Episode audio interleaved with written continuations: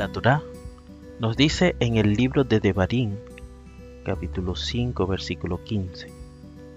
Recuerda que tú también fuiste esclavo en Egipto y que el Señor tu Dios te sacó de allí con mano fuerte y brazo poderoso. Por esa razón, el Señor tu Dios te ordenó descansar el séptimo día. Recordar los acontecimientos pasados, las bondades de Dios y su liberación en nuestras vidas es algo que nos ayuda a no olvidar de dónde venimos y de dónde el Señor nos ha llamado para ser parte de su pueblo.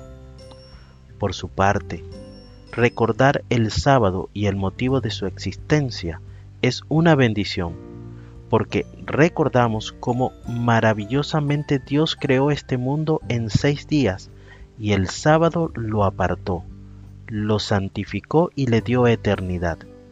El sábado es el aniversario creativo.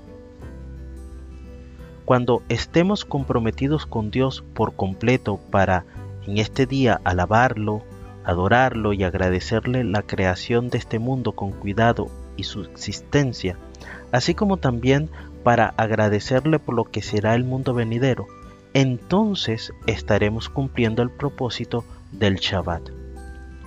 En este día, recuerda cómo el Señor nos llama para que tengamos una vida de libertad en Él y cómo desea que seamos una luz para que otros puedan llegar a conocerle y unirse también a nosotros en alabanza, adoración y agradecimiento.